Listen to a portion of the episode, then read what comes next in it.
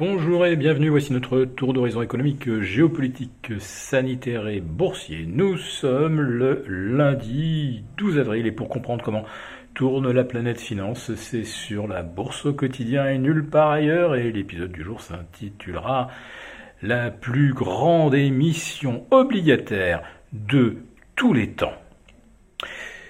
Allez, à tout seigneur, tout honneur, euh, c'est bien la Fed que va revenir le privilège de réaliser la plus grosse émission obligataire mensuelle, puisque d'ici le 30 avril, euh, la Fed va tenter de placer 370 milliards de bons du Trésor américain. On était déjà sur un montant record au mois de mars, mais les records sont faits pour être battus. Et on est clairement parti euh, sur un rythme d'émission de 4000 milliards de dollars pour l'année 2021. Euh, Alors vous nous direz, ben, euh, après tout, le compte est bon. 1900 milliards de plans Biden, plus 2000 milliards euh, de plans de relance et de transition énergétique. Ah, pardon, euh, on me glisse dans l'oreillette qu'il y aurait 300 milliards de plus. On n'est pas à ça près. Euh, donc voilà, on arrive à 4300 milliards pour des plans de relance où il n'existe pas le premier dollar euh, de réserve euh, euh, pour financer cela. Donc l'État américain va le lever tout simplement. Alors, bah c'est pas si étonnant si depuis le mois de novembre dernier, on a vu 570 milliards de dollars s'investir sur les fonds actions dans le monde c'est euh, plus de 25% supérieur à la totalité des achats d'actions depuis euh, fin, eh bien, fin 2009. Euh, 144 mois et 450 milliards investis, 5 mois et 570 milliards.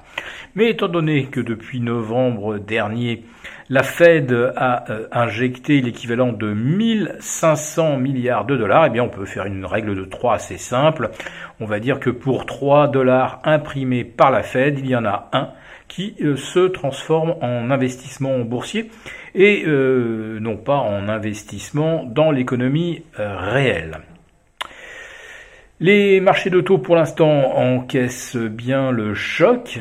Euh, les T-bonds américains à 10 ans euh, restent pour l'instant sagement euh, bloqués en dessous des 170 points de base, 1,70%, ce qui serait théoriquement inférieur de moitié au niveau de l'inflation d'ici la fin de l'année. Mais c'est pas comme ça que l'on calcule classiquement le loyer de l'argent on considère que le taux neutre en général, est une sorte de moyenne entre la croissance et l'inflation. Alors si aux États-Unis on a 6,5% euh, de croissance, 3% d'inflation, peut-être 3,5% si l'on se fie euh, à l'indice des prix à la production qui lui a bondi de 4,2% depuis euh, mars 2020, eh bien on arrive donc à un total croissance plus inflation de 10 euh, autrement dit, le taux neutre devrait se situer aux alentours de 5, et c'est ce que devraient anticiper d'ailleurs les taux longs. Ça a toujours été le cas euh, en l'an 2000, en 2007. Euh, ah oui, au fait, il faut se rappeler qu'en 2007, eh bien, le S&P euh, culminait euh, à un niveau à peu près euh, inférieur de 40% au niveau actuel. Et le PER du S&P, à l'époque, en juillet 2007, on s'approchait dangereusement des 22 pour le cas Schiller. On est maintenant au-delà de 36. Autrement dit, euh, à 14 euh, ans d'écart ou quasiment, euh, on a un marché 50% plus cher à son sommet.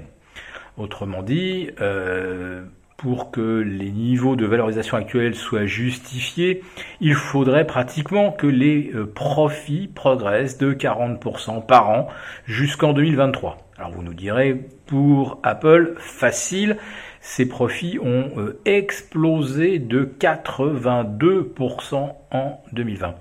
Ah oui, mais il faut pas oublier toutes les euh, entreprises qui, elles, sont passées dans le rouge et ne dégagent pas de bénéfices. Eh bien, cela n'empêche pas 96,5% d'entre elles de se situer au-delà de la moyenne mobile à 200 jours.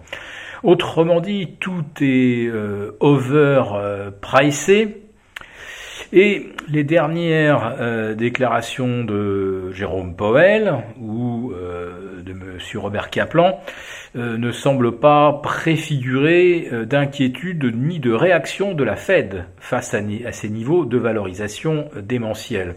D'ailleurs, Jérôme Powell explique une nouvelle fois que la, Fed, ne sait pas déterminer à partir de quand le marché est dans une euh, bulle et qu'on ne sait d'ailleurs pas, même pas en théorie vraiment, euh, euh, décrire ce qu'est une bulle. Alors, si la Fed ne sait pas quand on est dans une bulle, en tout cas elle, elle sait les fabriquer. Et ensuite, eh bien, il suffit de laisser l'aveuglement aller jusqu'au bout, jusqu'au moment de la correction un moment peut-être pas si lointain, puisque eh bien, il faut aujourd'hui vraiment faire des recherches très euh, attentives et très déterminées pour trouver un opérateur qui ne verrait pas euh, le S&P à 5000 d'ici la fin de l'année. Voilà, euh, marché complètement univoque, mais rassurez-vous, on ne sait pas quand on est dans une bulle.